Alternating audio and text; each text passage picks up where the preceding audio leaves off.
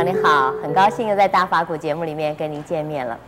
现代人呢，因为太过讲究效率，同时呢，太过追求成功，所以常常呢，呃，紧张不安，引起了很多身心的疾病，同时呢，也引起了很多的意外，所以呢，离平安就越来越遥远了。越求平安，可能越得不到平安。那怎么样又能够有效率啊、同时又能够有平安呢？让我们继续来请教圣严师傅。师傅您好，陈小姐好。是师傅啊，这个法鼓山我们出了一个小本子啊，叫讲平安啊，里面有好多呃名家的文章。那么我特别记得有一个游钱贵先生，他写了一篇文章，他说留一点钱给子孙赚。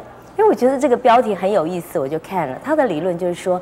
呃，如果你太忙着去赚钱的话，那么他说你一天啊很认真的工作，全神贯注的工作，如果超过四到六个小时的话，那么你就是在用你的健康去换金钱，燃烧健健康去换取金钱，那么最后呢，可能你就会呃失掉了身心的平安。所以他他就呼吁大家留一点钱给子孙赚。不晓得师傅您对他的呃观念有什么样的看法？我也赞成。呃，如果一个人就是贪得无厌，希望追求成功再成功，这个成功是无限的。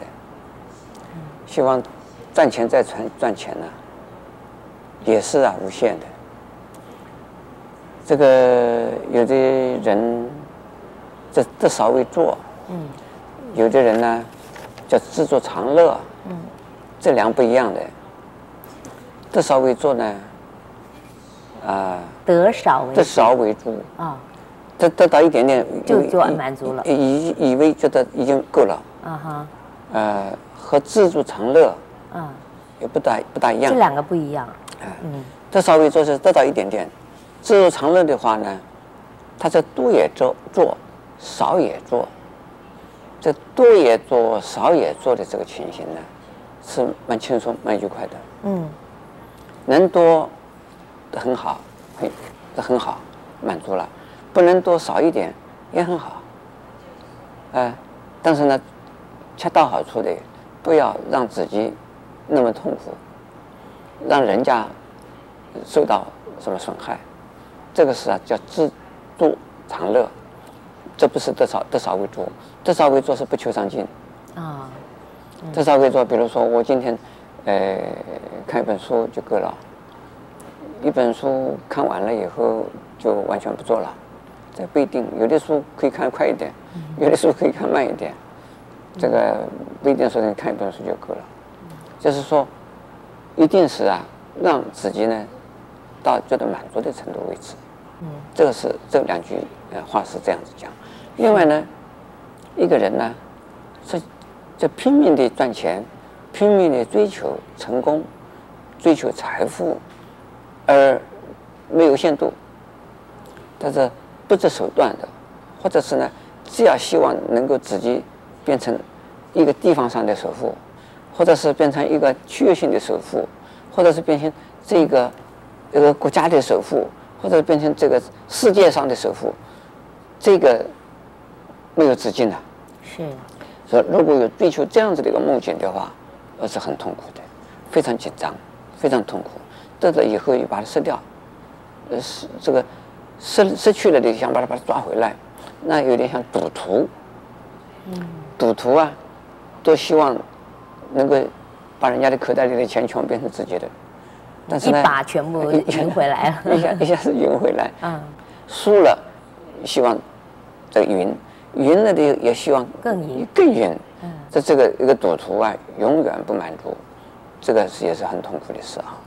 那么我们一般的人呢，如果要生活的很愉快的话，呃，不是这个样子，这个能够呃能有知足，是能够有满足感，那这样子的时候，随时都会呀，呃，生活的非常愉快。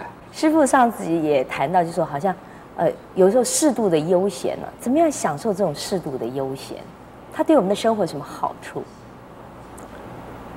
呃，我上一集也讲到这调情论，嗯，那是生活上每天要有适度的呀空间呢，让自己的头脑能够休息。尤其是头脑休息，身体还是可以运动的。嗯有的时候身体休息，头脑没有休息，那不算。主要的是要头脑休息，头脑的脑神经休息，身体神经休息。所以说喝茶，享受那种啊、这个淡淡的、轻轻松松的气氛，或者找朋友啊，这个随便谈谈呃聊聊天，啊、呃、谈谈一些一些一些小故事，或者是个个人之间聊天。天南地北的，呃，不需要要用太太多的头脑的，这个就是把头脑放松了，身体也放松了。这个如果休闲是等于睡觉，那也是错的。所以说，我想这个西方人啊，呃，能够呃，在这个咖啡座上面，他们不是在睡觉，而是呢，就是享受那份悠闲。这一份悠闲就是头脑是轻松的。身体并不是在睡觉，所以这个不是懒，嗯哼，而是在修，而而而是在调调整自己。是。现在我们呃中国人之中呢，呃也有一些人呢附庸风雅，嗯，但是常常坐在这个茶馆里边呢，嗯，能够喝喝茶，一喝个几个小时，我想这个倒是是过分了。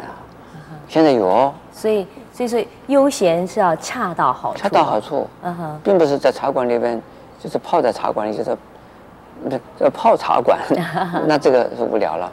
那么有在大陆上有一些人呢，提这个鸟笼，嗯，那整天呢就是这个白天是遛鸟，嗯，这个呃早上遛鸟，这个白天呢就去泡茶馆，那晚上就回去睡觉。像这种是这个社会。对社会来讲是很糟糕的，那我我还是欣赏这个欧洲人啊，是他们悠闲的喝茶，嗯，这个悠悠闲闲的生活，嗯，但是呢，他工作的时候还是很很努力的很努力的工作的，啊，并不是说整天都在泡在茶馆里边的。那中国人有时候工作的时候拼命工作，就是喝茶的时候就拼拼拼拼命喝茶了，在这泡茶馆了，是啊，像这种。啊，我想都是需要我们来这个调整。是，谢谢师父开始。啊，有的时候太过紧张呢，也许反而没有效率。所以适度的悠闲一下，也许呢效率会更好。也欢迎您在下集里面跟我们继续一起分享佛法的智慧。